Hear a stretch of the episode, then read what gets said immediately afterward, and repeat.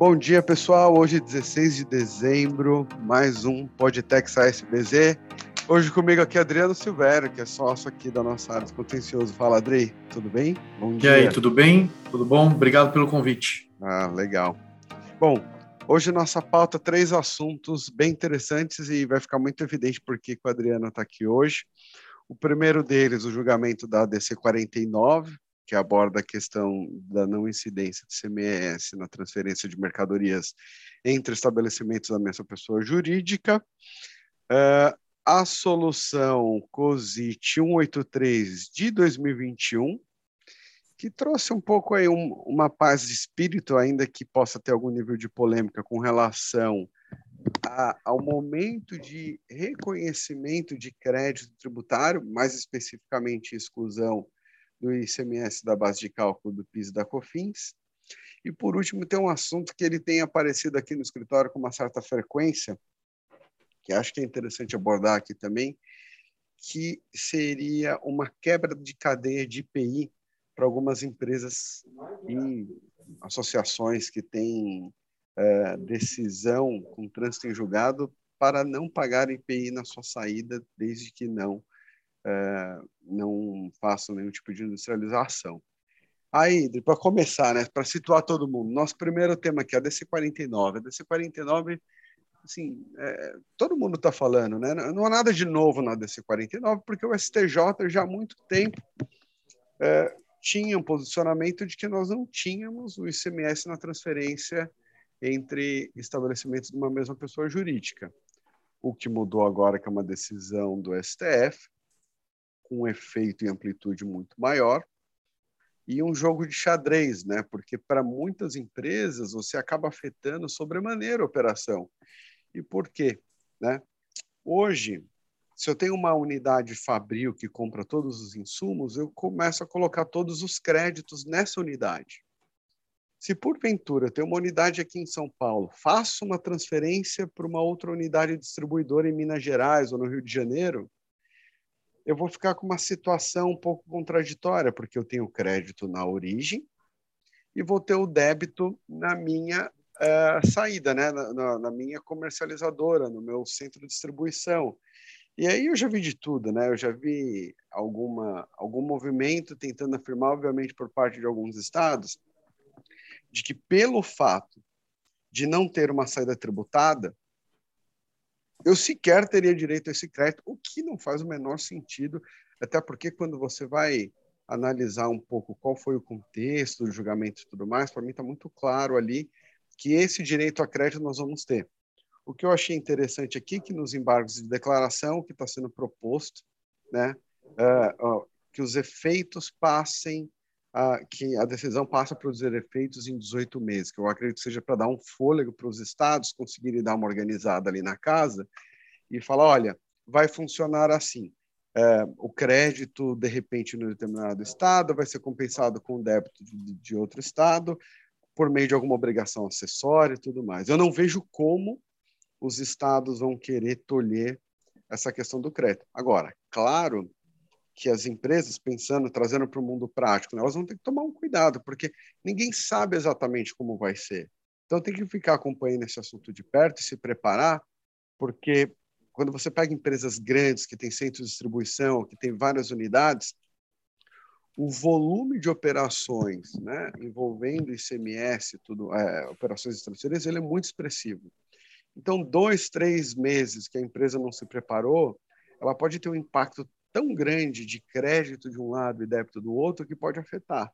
Então, é um assunto que vai ter que todo mundo ficar bastante acordado aí, né? Olhar para ver o que, que, digamos, o Confaz vai fazer, né? É, eu acredito que vai vir uma decisão muito conjunta com relação a isso, mas o que eu esperaria seria basicamente isso: algum sistema de compensação que me permita pegar os créditos do estabelecimento da origem para que eu mande para o destino. Mas vai ser divertido acompanhar isso daí, né? Espero não ter surpresa com relação a isso, né? Desse assunto, acho que não devemos ter muitas emoções. Verdade. E aí é o seguinte: é, com a modulação dos efeitos, tudo indica que está caminhando para o fim aí a modulação dos efeitos da decisão.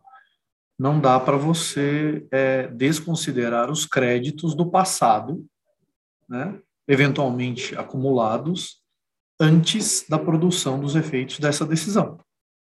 Imagine que tem uma data limite para entrar em vigor essa decisão, e aí os estados vão adequar as respectivas legislações, talvez venha até uma legislação complementar aí para revogar aqueles dispositivos mencionados na DC, mas uma coisa para mim é, que não pode ser afetada são os créditos gerados nessas transferências anteriores à produção dos efeitos da, da, da decisão. Né? Porque enquanto é, não vigorava, não produzia efeitos essa decisão do Supremo, as operações eram legítimas, a, a lei complementar 87, 96 estava, enfim, produzindo efeitos, a, a operação que gerou o crédito é, estava, é, digamos, ainda também sob a batuta dessa decisão do Supremo. Né?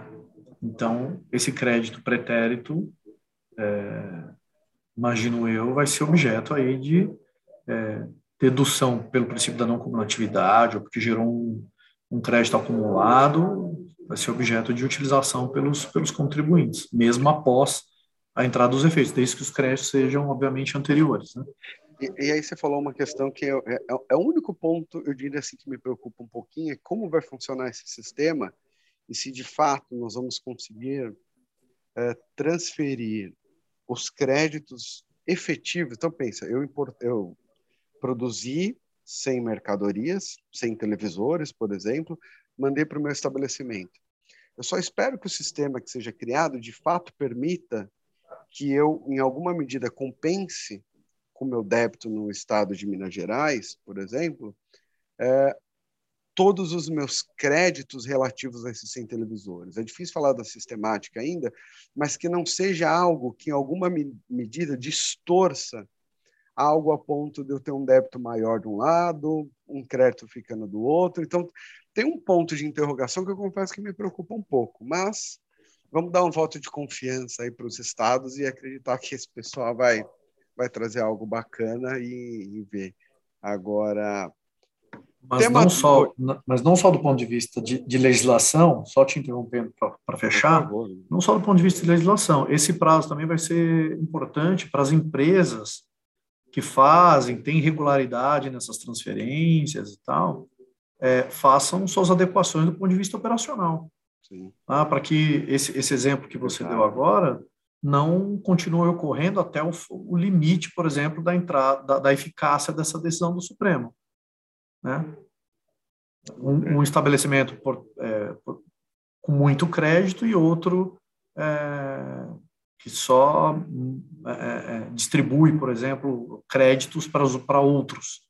Né? Então vai ter que ter uma adequação aí, uma, uma, uma vai vai ter que revisitar essa cadeia do supply chain das empresas. É isso que eu acho. Além, além das questões legislativas, regulatórias, é, talvez até a inclusão de um aí é, uma alteração do sistema, por exemplo, nesse CFOP para remessa para meio estabelecimento já não vem a tributação na nota, enfim, questões de sistema, me parece que é uma necessidade de revisão aí dessa cadeia de, de, de supply chain. Sim. Ah. Sob pena de você ver muito diretor financeiro infartando aí, né? Imagina. É. Crédito de um lado, débito do outro, você só vai ser se for o controle, o pessoal morrendo. Exatamente. Vamos lá. Tema 2. Esse tema 2 aqui é muito bacana também. Eu vou dar um panorama e aí vou passar a bola para você, Edri, porque eu sei que é um assunto que, que, que veio, visitou muito o escritório aqui que basicamente, especialmente por conta da exclusão do CMS da base de cálculo do piso da COFINS, né? que aconteceu que depois da decisão do Supremo, diversas decisões começaram a transitar em julgado, obviamente, e uma série, por exemplo, aqui no escritório, mas certamente isso não é uma não é uma realidade só nossa, mas de todas as empresas, Brasil, que, ok, transitou em julgado, tá? Quando eu vou reconhecer meu direito para fins tributários. E é, nós tivemos a oportunidade de, discutir com alguns clientes, porque, especialmente as empresas de auditoria, que tiveram uma postura mais conservadora e é compreensível, começaram a questionar muito né, o momento.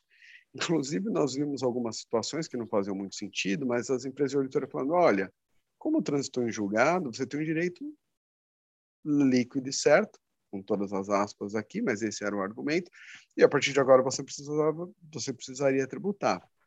No entanto, eu sequer tinha os valores, né? porque na maioria das, dessas discussões nós fizemos via mandado de segurança, seguramos o direito, mas nós não temos o valor. Então, você tinha um dilema muito grande com relação ao momento, tanto do seu crédito quanto de eventual receita de juros no tempo. E aí é isso, né, Adri? Agora a Receita Federal trouxe um pouquinho mais de, de paz com relação a isso, certo?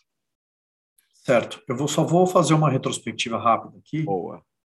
Porque é o seguinte: desde 2003 já tinha um ato declaratório interpretativo da Receita que buscava trazer orientações para momento da tributação pelo IRCS da recuperação de tributo pago indevidamente.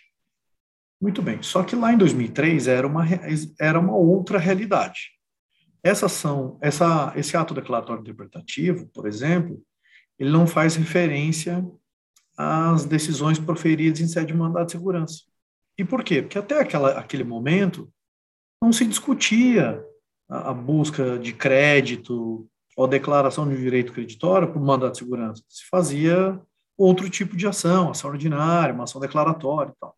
Então, o ato declaratório interpretativo dizia o seguinte: olha, você vai tributar, para quem apura lucro real por óbvio, vai tributar o imposto de renda e a CSL, se você tomou a despesa do, do, do pagamento desse tributo lá no passado, você vai adicionar agora na base é quando transitar em julgado a decisão. Mas que decisão é essa? Era uma decisão que fixava o valor a ser restituído.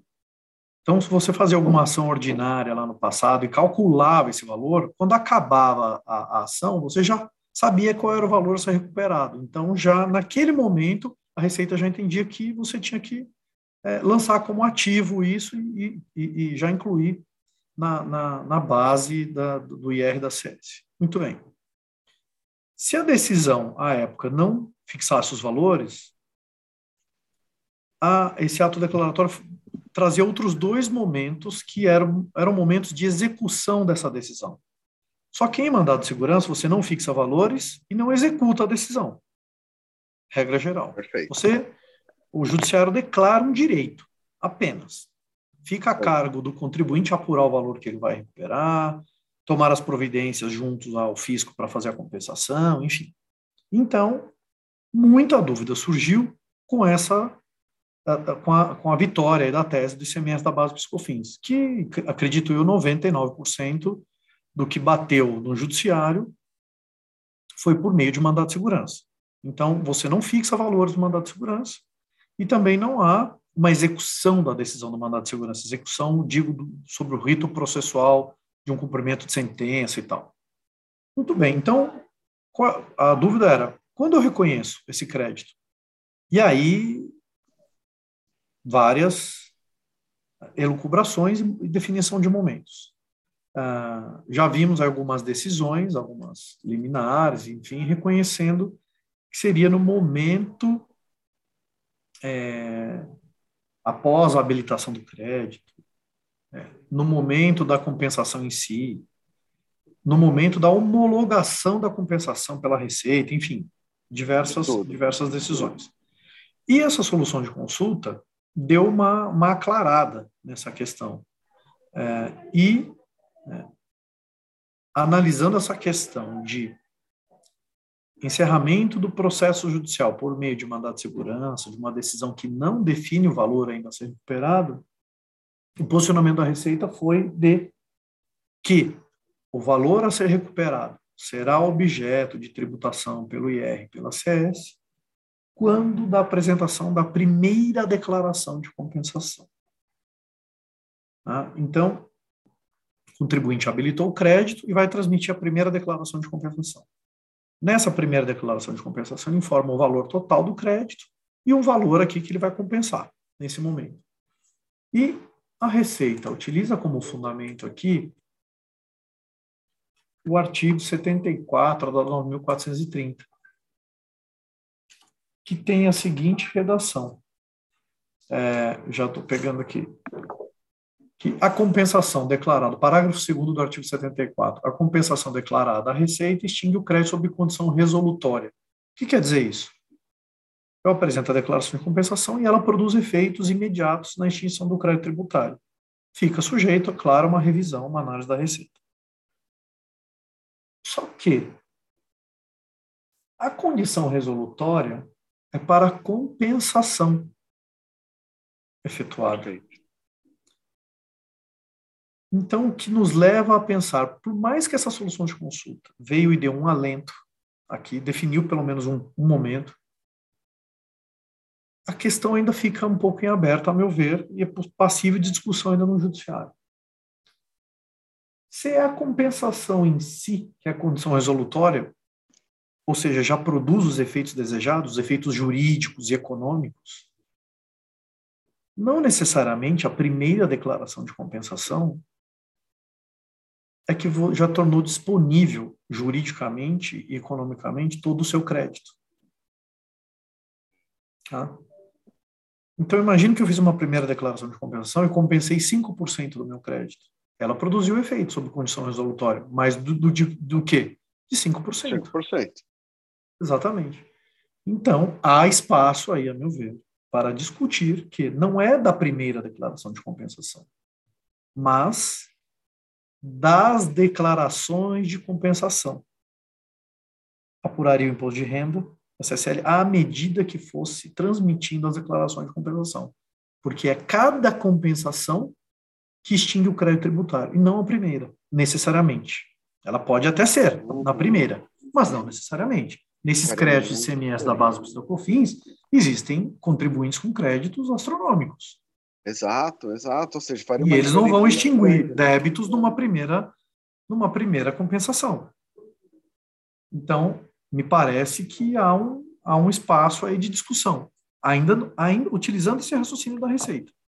Não, e, e, isso é bacana, porque, claro, tem muitas empresas que ajuizaram essa ação é, 2018, 2017 para cá, vai, vamos dizer assim, quando uhum. realmente nós tivemos a decisão, ou quando a tese tomou um pouco mais de corpo, é, e talvez elas tenham valores menores e, e ela vai compensar tão rápido que não vale, não faz sentido. Agora, tem empresa Exatamente. que tem essa ação em 2003, que ajuizou na, na não cumulatividade. Um negócio é. muito antigo, né? Exatamente. Então, o impacto que essa empresa pode, pode ter, dado que o, o tempo que ela vai precisar para utilizar esse crédito, muitas vezes nós estamos falando de dois, três, quatro anos, né? Pode ter um efeito de reconhecimento para fins de IR, CS, pode ser interessante. Tá aí, ó. Tá aí consultoria grátis, hein, Dri? Para deixar é. aqui no, no é. podcast aí, pra, mas é uma reflexão interessante, é bem interessante. É, lógico. Imagina que você, na primeira declaração de compensação, reconheceu todo o seu crédito para fins de adição na base do IR, do IR da CS. E você vai seguir com as compensações ainda. Aquilo não se traduziu ainda em, em é, dentro desse racional da receita que, que fala em é, é, é condição resolutória. Ele, tá, ele grifa o condição resolutória, uhum. por quê? Porque o condição resolutória, a gente sabe, é aquela que produz todos os seus efeitos imediatos. Só que o efeito imediato não é da primeira declaração, mas da compensação em si. Exato. Né? É, então, me parece que houve, houve uma. Né? É, a premissa que é, é, boa, mas a conclusão é que ficou em cima do procedimento e não da, da extinção é. do, do, do, crédito tributário pela compensação. Parece que é um espaço aí de discussão. Muito bom. Gente, último tema aqui. Uh, vamos lá para situar todo mundo novamente aqui, e, e mais um tema para Adriana nos ajudar aqui, mas que é um tema bastante interessante, polêmico, hum, talvez ele esteja muito conectado a determinados setores, mas é um tema interessante até para todo mundo conhecer. Em resumo, por muito tempo discutiu-se no STF no STJ, no STF, essa tese já foi, já voltou, mas a gente precisa nem entrar nesse aspecto histórico. Mas fato é que o STF decidiu recentemente que uma empresa que importa mercadorias e não realiza nenhum tipo de industrialização, ela vai pagar o IPI no desembaraço aduaneiro. Esse IPI vai ser crédito e ela vai dar um débito tributado, uma saída tributada e vai tomar o crédito. Na prática, o que, que nós estamos tentando fazer aqui? Né? O que, que o STF, na prática, acabou gerando? É, eu vou tributar a margem de lucro da empresa pelo IPI. Então, ela tributa no desembaraço aduaneiro, como se fosse uma espécie de antecipação, vai tributar na saída e vai compensar um valor com o outro. Então, fato que não adianta mais para nenhuma empresa discutir, e quem tinha muito interesse nisso, obviamente, empresas que não realizam nenhum tipo de industrialização. Equipamentos eletrônicos, veículos importados, perfume, enfim, uma série de, de setores que poderiam ser beneficiados com esse tipo de decisão. No entanto, em todo esse período, algumas empresas conseguiram trânsito em julgado. Então, tem algumas empresas no mercado, tem associação, por exemplo, no Sul, tem trading companies também que tem esse tipo de decisão, e tem uma outra empresa uh, uh, que acaba tendo uma operação própria. Mas fato é que é, eu já ouvi uh, de trading, principalmente, é uma empresa que, que ela vai fazer uma importação, seja por encomenda, seja por conta e ordem, né, modalidades de importação que você pode fazer, e com base nessa decisão transitada em julgada, ela vai pagar o IPI no desembaraço aduaneiro e não vai efetuar um pagamento na saída, tá?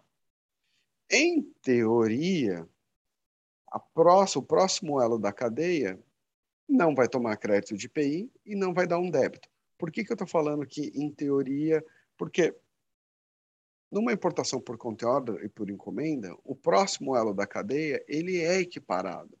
Então ele toma crédito na saída da trade, por exemplo, numa importação por encomenda, e dá um débito para também capturar sua margem de lucro pelo IPI, claro, uma, eu estou falando não só do ponto de vista jurídico, mas quantitativamente falando, porque a trade, no final do dia, ela é só uma atravessadora, uma prestadora de serviço, que ela coloca uma margem pequena ali que ela vai te cobrar para fazer, por exemplo, uma importação por encomenda, e você, que é o importador, de fato vai colocar sua margem, às vezes você é uma, é uma subsidiária de alguma marca muito famosa, ou é um distribuidor exclusivo, mas esse é o panorama. Então, a trading paga o IPI no desembaraço aduaneiro, paga na saída, compensa você também débito e crédito, né? E todo mundo tributou bonitinho aqui. Com essa decisão, em princípio, a gente não precisa tributar. Né? E, e tem uma série de empresas oferecendo isso, com pareceres de escritórios muito renomados e tudo mais. Uh, e é o meu ponto, eu estava discutindo isso muito com a Adriana, até assessorando alguns dos nossos clientes, para falar: olha, e aí? Podemos fazer isso e dormir em paz? Ou devemos é, como eu já ouvi uma vez, dormir com a barba de molho. Né? O medo de muito cliente é acordar um dia achando que está economizando horrores de PI e acordar com alto de infração, que provavelmente deve acordar, mas é de valores muito altos. Né? Quando você pega IPI de alguns setores, está falando algo que pode ser entre 10% e 30%, então o impacto é muito grande, a economia é, é, é brutal. E, e aí? E aí? Aí eu pergunto para você, Dri, dá para dormir o, o, sono dos puros de uma criança ou, tem, ou vai ter algum pesadelozinho durante a noite? E vou adicionar mais uma questão aí. O Supremo Tribunal Federal está para decidir aí a questão da, da coisa julgada inconstitucional, dos efeitos. E isso vai, obviamente, trazer impacto. Tá? A gente ainda não, não sabe efetivamente qual, qual será, qual vai ser o posicionamento do Supremo, mas vai ter um impacto aí disso. É, então, imagina que se o Supremo diz que após a decisão do Supremo é, fixando uma tese, aquela coisa julgada não produz mais eficácia jurídica, por exemplo, é um caminho, já temos adesão do Supremo nesse assunto. Então, aquela coisa julgada produziu efeitos até aquele momento. Estou dizendo uma possibilidade, não estou dizendo que isso vai acontecer só uma, uma teoria, né? Não é não que isso aconteça. Mas pode afetar, né? Pode afetar. Pode afetar, de algum modo, pode afetar. Né? De algum modo, positivamente ou negativamente. Ah, mas esse, esse assunto ele é, ele, é, ele é delicado porque é o seguinte, é, a gente lida aí com alguns conceitos, que não é só com a legislação do IPI, mas algumas questões processuais, que é o reflexo dessa, dessas decisões é, para terceiros, tá? Perfeito. Que terceiros que não eram parte da relação, da relação, da relação processual. Ah, então, claro que a legislação processual ela prevê que pode haver reflexos da decisão. Mas o, o, o ponto que me chama a atenção aqui é o seguinte: sob a perspectiva do IPI, nós estamos falando aí de dois momentos de, na verdade, três momentos de incidência do IPI. Um no desembaraço aduaneiro, tá? Você disse, essa essa empresa que entrou com a ação lá no passado. Então, ela paga o IPI no desembaraço, uhum. mas ao remeter sem industrialização, ao revender o produto sem industrialização, ela não vai mais destacar o IPI. Que ela tem uma coisa julgada lá, uma decisão transitada em julgada, dizendo que não, não, não, não paga o IPI nessa saída. Não seria contribuinte. Muito bem. Quem comprou, comprou sem IPI, não vai tomar o crédito, mas a pergunta fica: eu que comprei, ao dar saída, e sou equiparado a industrial pela legislação do IPI nesse momento, uhum. tenho que incidir o IPI novamente ou não? E aí me parece que é uma outra relação jurídica do que aquela discutida na ação judicial. Tá? É uma outra incidência, uma outra previsão legal, tá? é, e que o contribuinte que entrou com a ação, me parece, não poderia prever isso na ação dele. Por quê? Porque ele não pode fazer, pleitear direito alheio. Ele não tinha como deduzir na ação judicial a segunda etapa, essa, aliás, essa terceira etapa que eu estou dizendo. Tá?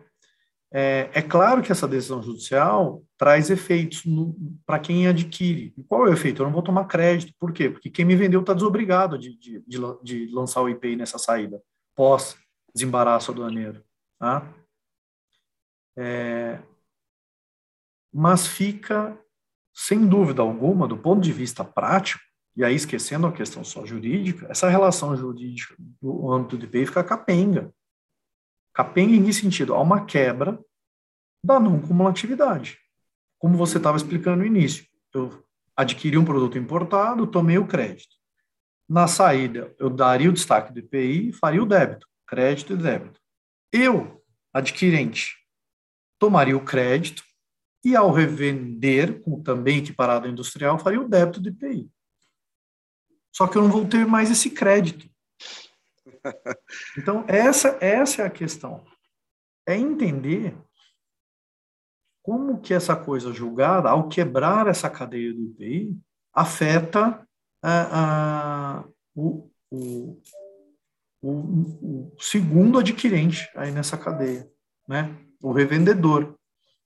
É, é, e, e, e, acaba tendo essa Eu, eu acho que o né? judiciário vai ter que se manifestar sobre isso é, em algum momento porque, como você bem disse, existem empresas, associações que, que, possuem, uma, que possuem decisões transitadas em julgado, e isso está refletindo no mercado, é, né? De modo geral, para quem adquire no mercado, exatamente. Então, em determinado momento, o judiciário vai ter que se debruçar sobre isso. Bom, essa, é, nesse, nesse cenário prático aqui, houve uma quebra desse regime da não cumulatividade, houve uma quebra na cadeia. Ou eu tenho que reconhecer que esse que adquiriu vai ter o crédito do IPI, mesmo, mesmo que é, é, quem me vendeu não destacou na nota, porque eu não teria que sofrer uhum. talvez os efeitos dessa decisão, ou sofrendo os efeitos da decisão sem o crédito, não vou ter que pagar IPI na minha saída. Mas é, o que, Agora, o que não dá é para ficar sem crédito pagando IPI. Exato, exato. Na saída, nessa, nessa terceira operação que eu disse. Né? É isso que não dá, porque isso não, não, não conversa dentro da sistemática do, do, do imposto. Então, A, que, a questão é qual é a extensão dessa coisa julgada. Uhum.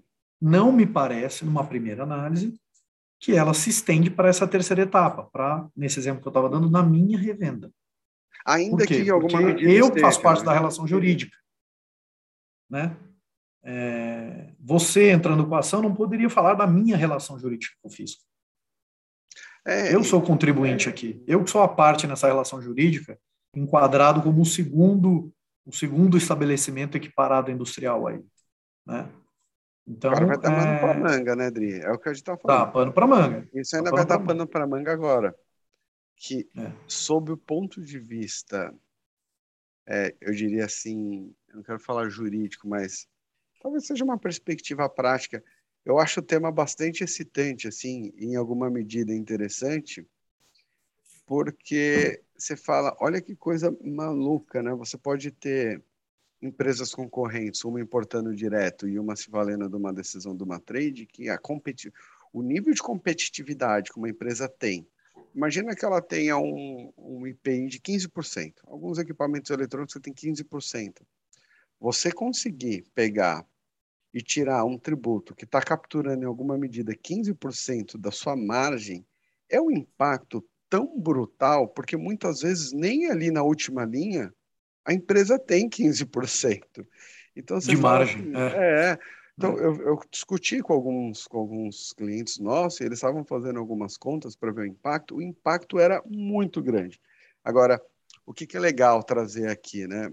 O que é muito engraçado, porque o nosso papel, obviamente, aqui não é tomar decisão por ninguém, mas colocar os pontos sensíveis, né? O que a gente fala, olha, eu preciso colocar para você o que, que é forte aqui, o que não é, né? E quais são os pontos sensíveis que pode fazer, em alguma medida, esse, essa, essa estrutura aqui ruir. E é engraçado que você consegue ver perfis diferentes de clientes, porque tem, tem alguns clientes que falam, opa, esse nível de risco eu vou correr, dado o impacto, né? Benefício versus risco. E tem alguns clientes um pouco mais conservadores falando, não, não, não, não. Eu não quero nem tomar um auto de infração desse, porque isso pode ser algo tão grande que vai vir uma decisão que não necessariamente é técnica no futuro, mas que é um Uhum. tema legal e que, para qualquer empresa que não faça uma industrialização, né, que só importe e venda produtos e que tem um IPI elevado, é um assunto que precisa, de fato, ser explorado. Assim, até onde me consta, é, pelo menos nas nossas últimas pesquisas, não tem nada no CARF de autuação de empresa, a gente não viu nada ainda, pelo menos né, algo que já esteja público, assim. Então, é um Uhum. assunto que vale a pena explorar, porque para algumas empresas que têm uma política de risco, eu não vou nem falar agressiva, mas eu, eu queria dizer talvez menos conservadora, que consiga conviver com algum nível de risco, pode ser um assunto que faça sentido explorar. Para algumas outras, não, né? Para algumas outras, falar, olha, eu já tenho uma margem boa, eu tenho uma concentração aqui do mercado que é muito expressiva, eu tenho um produto que é diferente, não é aqui que eu quero ganhar. Mas que o tema é bom e esse é, é tá quentinho, é pão francês saindo do forno, esse tá.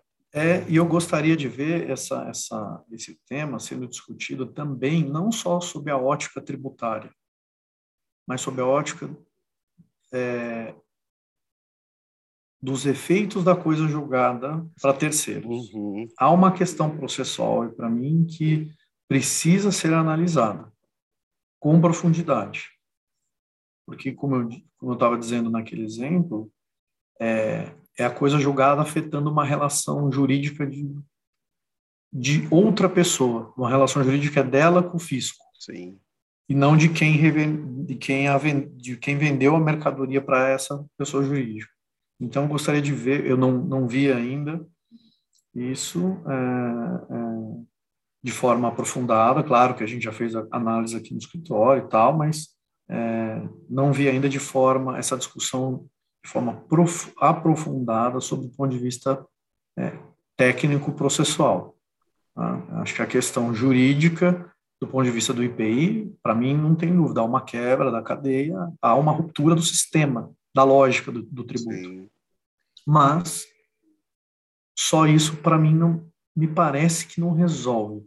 A é gente teria ponto que ter uma está análise né, dessa, Dri? é, exatamente, desse, desses efeitos da decisão judicial. Até que ponto ela vai. Tá? Que é o que a gente até está explorando aqui com, com alguns clientes, exatamente validar esse efeito, porque, claro, eu não posso me necessariamente aproveitar de uma decisão de terceiro, mas uma decisão de terceiro pode gerar efeitos. Mas vamos ver. Senhor Adriano Silvério, muitíssimo obrigado, viu, por ter gravado esse Obrigado episódio. pelo convite. episódios de contencioso, porque eles são são intensos, são dinâmicos, eles são um pouco mais intensos, mas são. são Parece que não tem solução nunca. É, é ótimo, é essa. Eu brinco. Mas uma hora chega. Isso, assim, muita gente acaba abrindo mão do contencioso exatamente fala, poxa, não dá, não, não tem fim. Mas algumas têm. A exclusão do semestre teve fim, por exemplo, na base da Cofins. É. Uh, gente, mais uma vez, ótimo, muito bom aqui. Se alguém quiser sugerir algum tema, quiser tirar alguma dúvida, pode mandar um e-mail para a gente no podtex.sbz.com.br. Dri, mais uma vez, muitíssimo obrigado, viu? Obrigado. Abraços. Abraço.